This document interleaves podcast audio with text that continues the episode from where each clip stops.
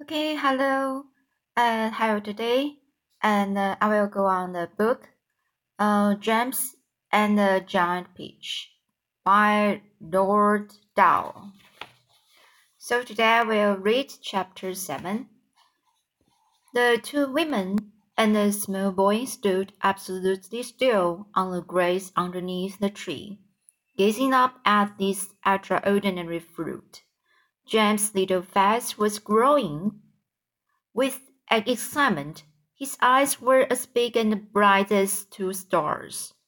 He could see the peach swelling larger and larger, as clearly as if it were a balloon being blown up.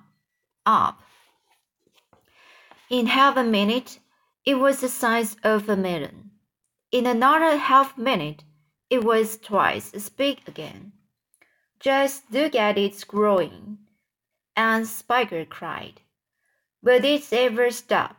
And Spot shouted, waving her fat arms and starting to dance around in circles. And now it was so big it looked like an enormous butter-colored pumpkin dangling from the top of the tree. Get away from that tree trunk, you stupid, stupid boy and Spiker yelled. The stud is shake, and I'm sure it's oh, it's, it will fall off. It must weigh twenty or thirty pounds at least. The branch that the peach was growing up was beginning to bend over further and further because of the weight. Stand back! And Sponge shouted. It's coming down. The branch is going to break. But the branch didn't break. It simply bent over more and more as the peach got heavier and heavier. And still it went on growing. In another minute, this memo, mirth fruit was as large and round and fat as Aunt Sponge herself, and probably just as heavy. It has to stop now, Aunt Spiker yelled.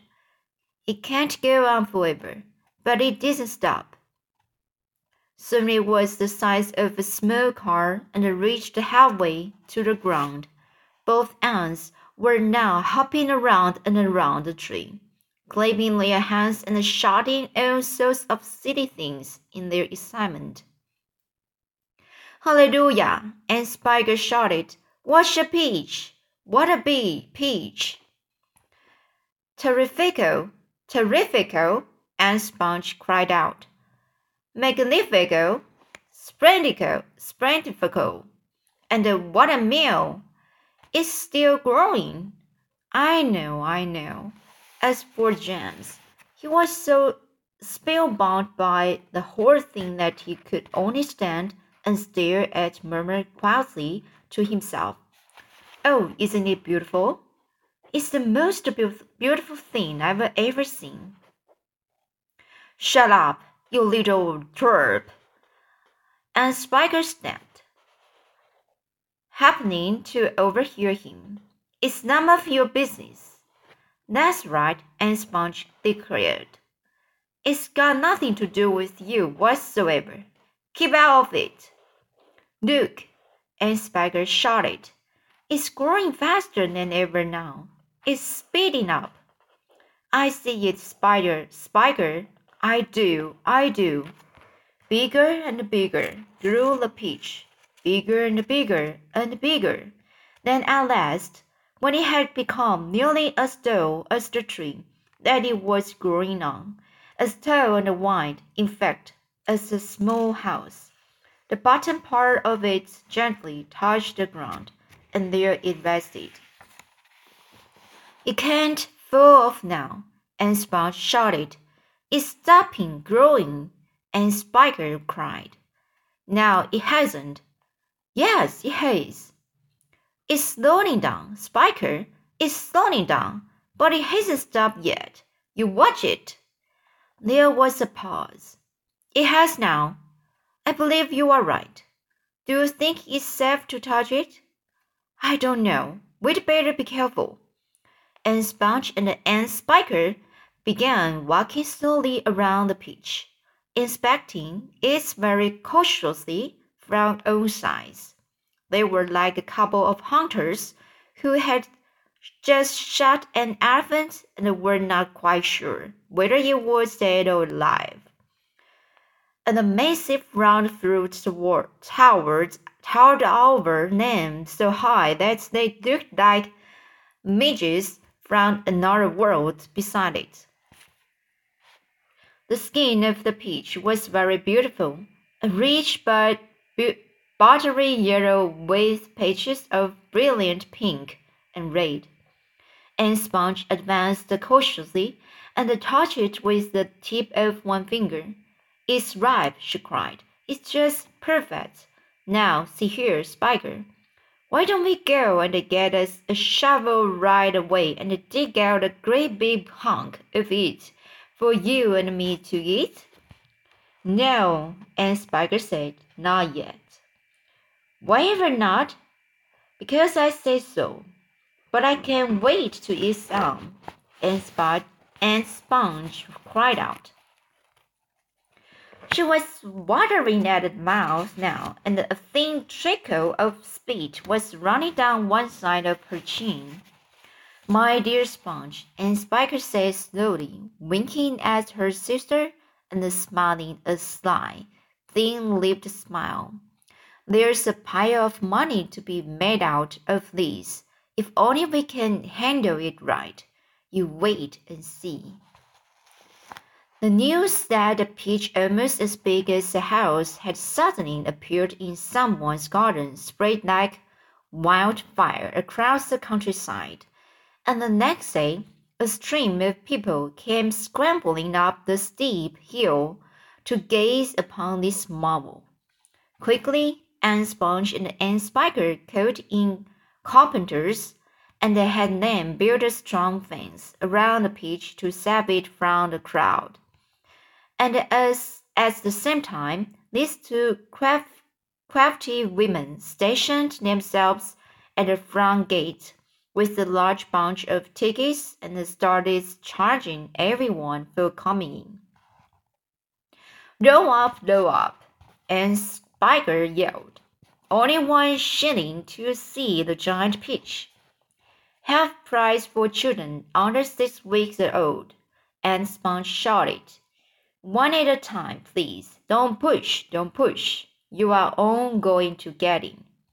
Hey, you, come back there. You haven't paid. By lunchtime, the whole place was a seething mass of men, women, and children, all pushing and shoving to get a glimpse of this miraculous brute. Helicopters were landing like wasps all over the, the hill, and out of lane poured swarms of newspapers reporters, cameramen, and the, and the men from the television companies. It will cost you double to bring in a camera. And Spiker shouted. All right, all right, they answered. We don't care. And the money came rolling into the pockets of the two greedy ants. But while all this excitement was going on outside, poor James was forced to stay locked in his bedroom, peeping through the bars of his window at the crowd, crowds below.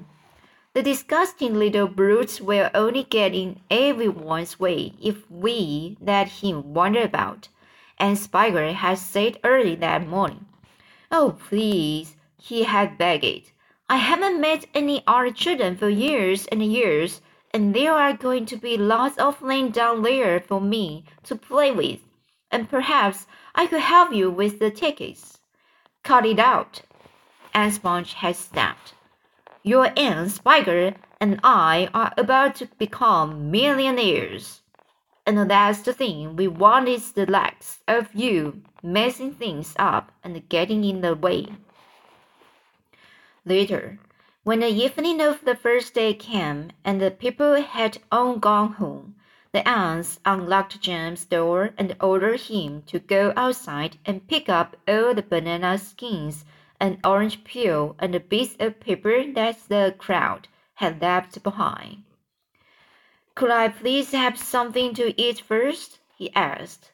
I haven't had a thing all day. No, they shouted, kicking him out the door. We are too busy to make food. We are counting our money. But it's dark. It's dark, cried James.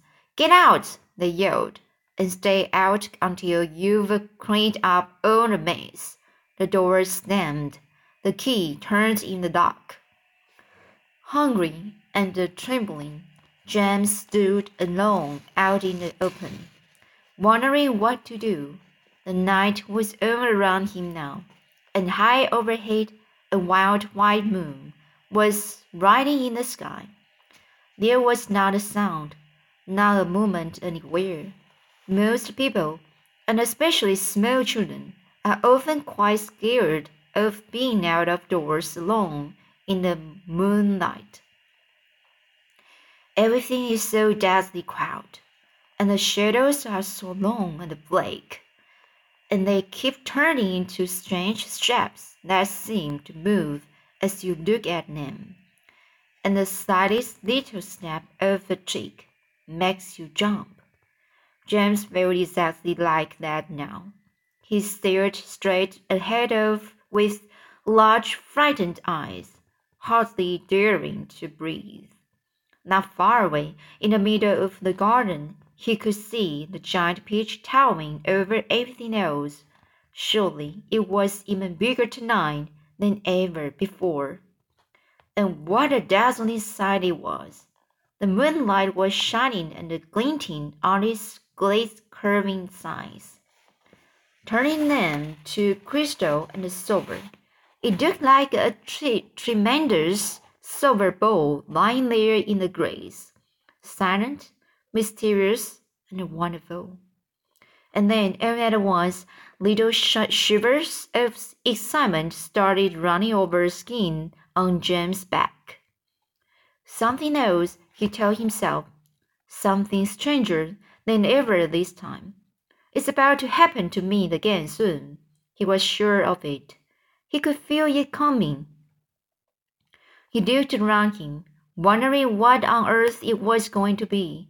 The garden lay soft and sober in the moonlight. The grass was wet with dew, and a million dewdrops were sparkling and twinkling like diamonds around his feet. And now, suddenly, the whole place, the whole garden seemed to be alive with magic almost without knowing what he was doing, as though drawn by some powerful magnet. James Henry Trotter started walking slowly toward the giant peach. He climbed over the fence that surrounded it and stood directly beneath it, staring up at its great bulging size. He put out a hand and touched it gently with the tip of one finger. It felt soft and warm, and sat slightly furry, like the skin of a baby mouse. He moved a step closer and rubbed his cheek lightly against the soft skin. And then suddenly, while he was doing this, he happened to notice that right beside him and below him, close to the ground, there was a hole in the side of the peach. It was quite a large hole, the sort of thing an animal about the size of a fox might have made. James knelt down in front of it and poked his head and shoulders inside. He crawled in. He kept on crawling. This isn't just a hole, he thought excitedly. It's a tunnel the tunnel was damp and murky, and all around him there was the curious bittersweet smell of fresh peach. The floor was soggy under his knees. The walls were wet and sticky, and peach juice was dripping from the ceiling. James opened his mouth and caught some of it on his tongue. It tasted delicious. He was calling up here now as though the tunnel were leading straight toward the very center of the gigantic fruit. Every few seconds, He paused and took a bite out of the wall. The peach flesh was sweet and juicy, and marvelously refreshing. He crawled on for several more yards, and then suddenly, bang! The top of his head bumped into something extremely hard, blocking his way. He glanced up. In front of him there was a solid wall that seemed at first as though it were made of wood. He touched it with his fingers. It certainly felt like wood, except that it was very jagged and full of deep grooves. Good heavens, he said. I know. What is this? I've come to the stone in the middle of the pitch. Then he noticed that there was a small door cut into the face of the peach stone. He gave a push. It swung open. He crawled through it, and before he had time to glance up and see where he was, he heard a voice saying, Look, who's here? And another one said, We've been waiting for you. Okay, so that's today. I think it's very wonderful advance will be. Okay, so I will keep going reading next time.